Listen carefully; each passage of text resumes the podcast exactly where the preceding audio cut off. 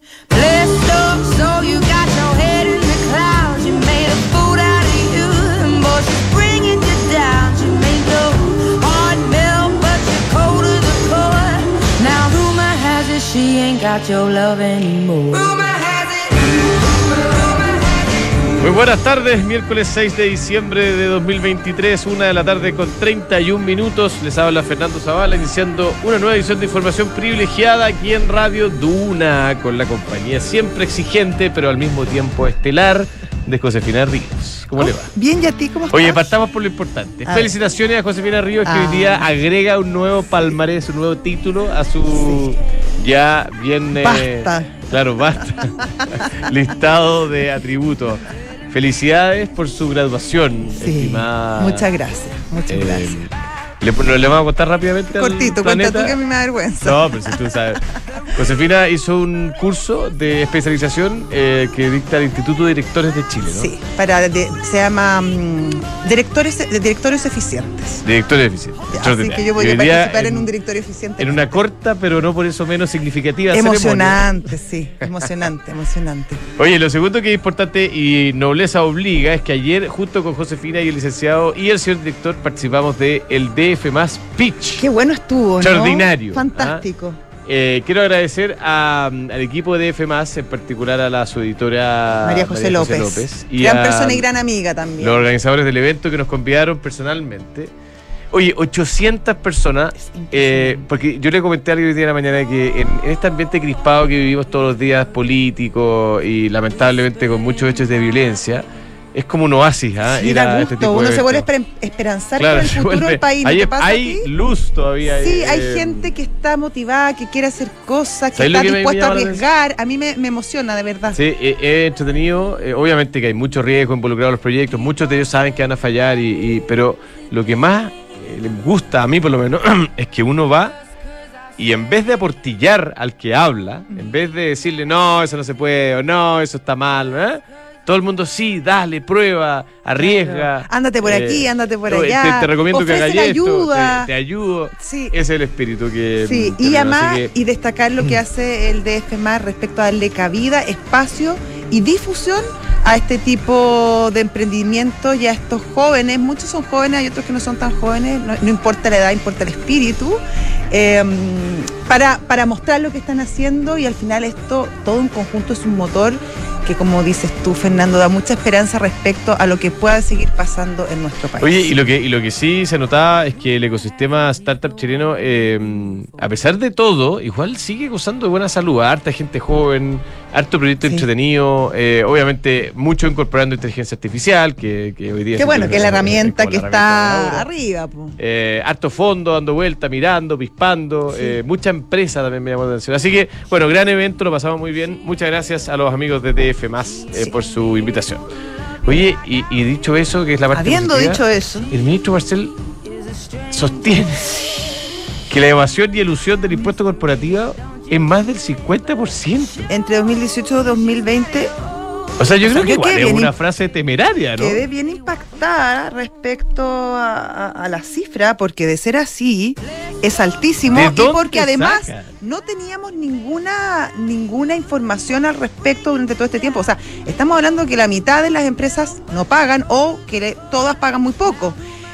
Y, y no es la sensación que uno tenía al respecto. Entonces sería interesante conocer los datos. Sí, a mí, mira, yo voy conocer a, los voy a informes, arriesgarme, pero conocer los Excel, poder mirarlo. voy a sembrar una duda, voy a humildemente cuestionar esto. Me parece, eh, o sea, que la mitad, el 50% eh, del impuesto no se pague, se evada o se eluda.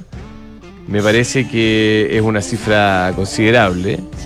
Eh, no entiendo eh, bien de, de dónde está sacando esto. eh, y no sé si aporta mucho, fíjate. ¿ah? O sea, bueno, no, si- no, no, no, yo creo que la verdad siempre aporta. no, claro, y yo si creo es que eso termina siendo cierto, si es ver- significa sea, que tenemos claro. un sistema completamente... Claro, anquilosado, poco eficiente y un montón de cosas más que obviamente hay que revisar. Ahora, yo no, no voy a poner en duda, pero, pero sí creo que es interesante, sobre todo por la fe pública y por la transparencia, dar a conocer los datos ¿Desde dónde se sacan estas cifras? Claro. Porque de ser verdad son muy, muy alarmantes. Mira, te voy a decir eh, en el fondo que lo que mm, reproduce hoy día eh, uno en medio local dice eh, el 51,4% sería lo que el ministro Marcel sostiene que el fisco debiese recaudar por impuestos a las empresas y que no se recauda efectivamente. Ahora, y hay otra cosa. Uno es, ¿cuáles son los datos que están viendo y cómo se está ca- calculando? ¿Cuáles son los parámetros? ¿A ti no te suena que es como No, no, mucho? no, a mí me suena que es mucho. Pero, pero bueno, yo doy el beneficio de la duda. Si una autoridad de, de- de- de la talla del ministro Marcel, nuestro ministro de Hacienda, se aventura a dar una declaración como esta públicamente, yo no tengo por qué no creerle. Lo que sí me gustaría, y creo que es una exigencia súper válida, que nos, datos. que nos entregue los datos y que nos explique cómo llegaron a ese número. Claro, Eso sí. claro. Así es. Oye, hoy día se conocieron datos de empleo. Estamos como la semana en empleo en Sí. Estados Unidos. ¿ah? Eh, después del JOLTS de ayer, eh, hoy Que día no fue tan bueno, la cifra de. ADP. Ya. ADP, empleo no agrícola. Ujú. ¿Qué será lo importante? Se esperaba eh, 130 mil empleos creados y la cifra fue 103 mil. O sea, se, se- se- Ya, por ahí se de- confundieron las un cifras. par de tres. Claro, eh, y esto obviamente que eh, el mercado lo toma como una confirmación de que el mercado laboral en Estados Unidos se está enfriando o se enfrió definitivamente. que era lo que se buscaba por un lado también. Claro, y que la Fed no tiene argumentos o no tendría argumentos para volver a subir tasas. Ahora, la verdad, Josefina, que no pasó mucho. ¿eh? No, Eh, está bien estable la está cosa. bien estable, como que... Sí, 0.15. En el fondo se, se confirma. eh, Cuando uno confirma es como que ya está incorporado, ¿no? Yo creo que sí, pues. Claro. Te puedo decir. Así que la cosa está más o menos tranquila en los mercados eh, al día de hoy.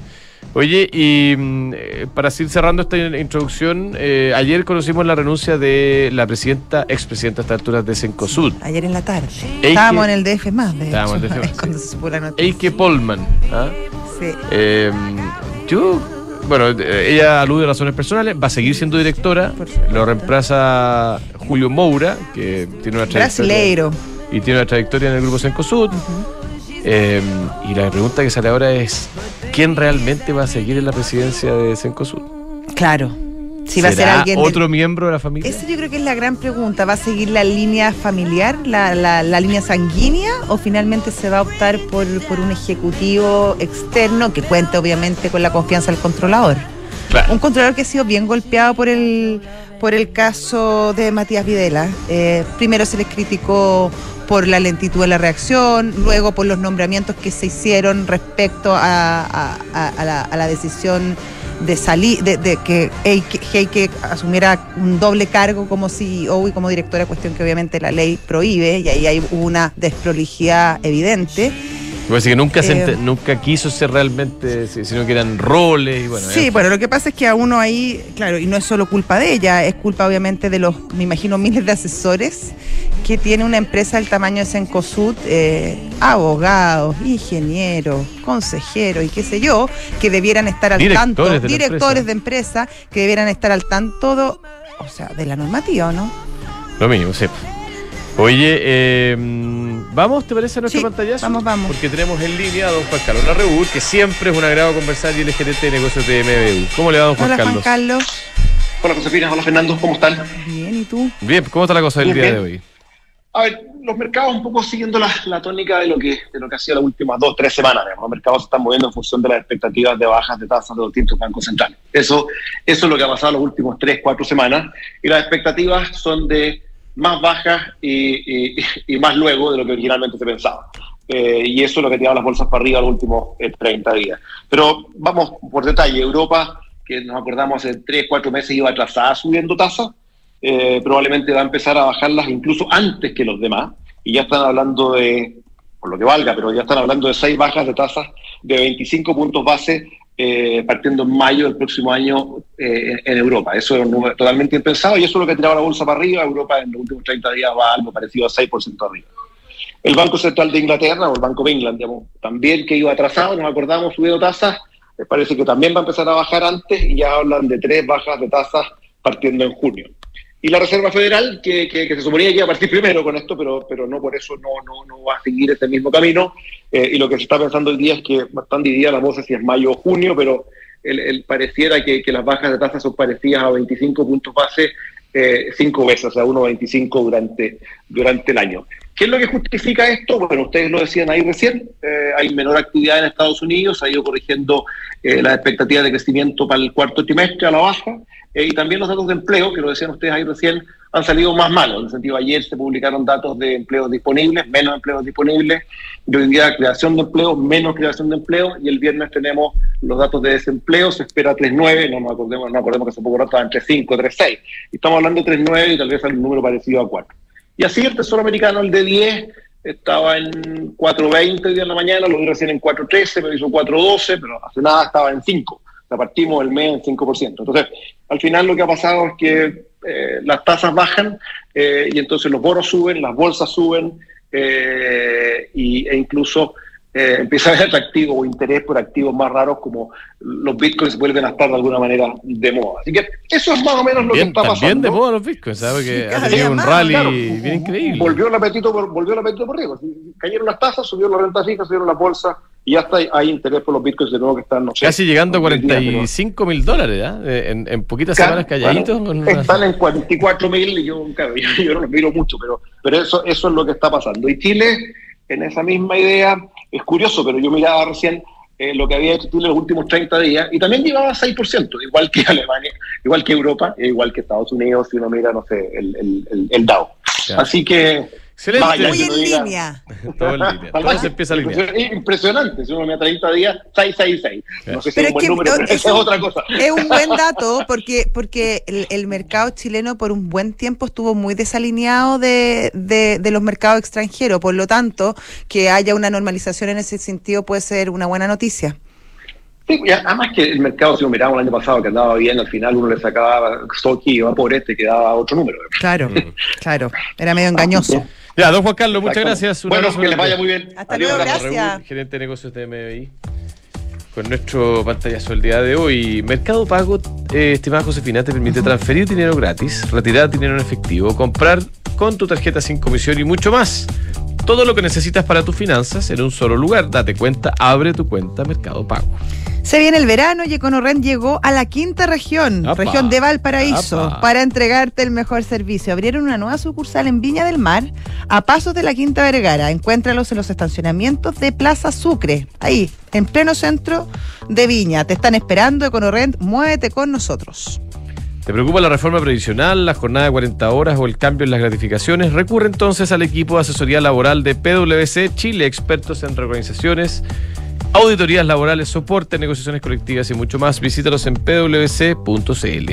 Baby es una pajarita que nació con el don de volar. Baby. Baby. Pero todo cambió cuando descubrió junto a su amigo, el pingüino Polo, la diferencia entre volar y viajar con los beneficios de Santander Latam Paz. Ahora acumula millas en todas sus compras y compra mucho Baby, sobre todo en Navidad. Las canjea por el destino que quiere y disfruta de increíbles beneficios que harán que siempre se pregunte ¿y cuándo nos vamos de viaje? Conoce todos los beneficios de Santander.cl, Santander tu banco. Book, un software integral de gestión de personas con soluciones para simplificar todos tus procesos, desde el cálculo de remuneraciones, gestión de documentos laborales, selección, evaluación de desempeño, capacitación, beneficios y mucho más. Book crea un lugar de trabajo más feliz. Y Frontal Trust es especialista en activos alternativos, ofrece inversiones atractivas y rentables de mediano y largo plazo, gestionada por expertos en los sectores de private equity, deuda privada, infraestructura y agribusiness. Ingresa a www.frontaltrust.cl, invierte con confianza, invierte en Frontal Trust. Ya, estamos listos y tenemos en estudio a don Javier Jaque. Él es socio líder de CCL Auditores Consultores. ¿Qué tal, don Javier? Hola Muy Javier. bien, muchas gracias, hola, gracias por la invitación. Bienvenido pues. Oye, eh, vamos a hablar de impuestos, ¿no? Y de cambios en los impuestos, que es un tema que hemos tenido que conversar varias veces durante Sí, los últimos años. Ya hasta tiempo. perdimos la cuenta. Pero, ¿en qué está la discusión del famoso pacto fiscal? Ha pasado harta agua debajo del puente. Por decirlo menos. Claro, por decirlo menos. Y hace muy poco salió un informe de la comisión Marfan que pidió el ministro de Hacienda eh, dando, dando algunas eh, novedades, algunas cosas que se pensaban iban en la línea de que Chile no iba en el crecimiento adecuado y que probablemente eh, cómo los impuestos habían afectado el crecimiento. En virtud de esto han habido cambios y ha habido un cambio de dirección por parte del gobierno y probablemente eh, hoy a las dos y media había una reunión del ministro Marcel con eh, ay porque todavía no son las no, no, no, no son las dos y media No, todavía no. Claro. Pero ya van a ser. Ya, claro, efectivamente se junta con los partidos políticos para dibujar el camino que debiera tener este pacto fiscal. Claro. Ya, Que- pero. eh, Que esta vez tengo entendido yo, porque han- ha, ha pasado mucha agua por el río y tú me corriges, eh, ahora lo que se busca en materia de impuestos, de aumento de impuestos, es llegar a un 0,6% del PIB. En un comienzo fue un 2,7, después se bajó a un 1,2 y ahora vamos en un 0,6.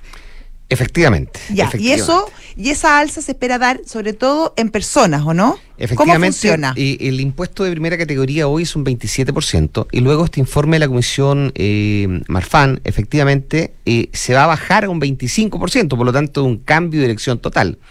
Eh, y es cierto que se esperaba recaudar mucho más y en el proceso de presidencial incluso se habló, se habló de un 8%. Hoy en día vamos Ah, la- en la- sí, eso fue, pero eso fue en campaña. Cuando Efectivamente. estaba, ese era la, la- la- lo que decía el, el alcalde Jadwe. Efectivamente, hay, y, el, y el programa del presidente Boric también hablaba acerca de un 8% que se fue bajando luego. Y bueno, eh, se espera este 6,6 0,6% eh, obtenerlo a través de un incremento en los impuestos personales.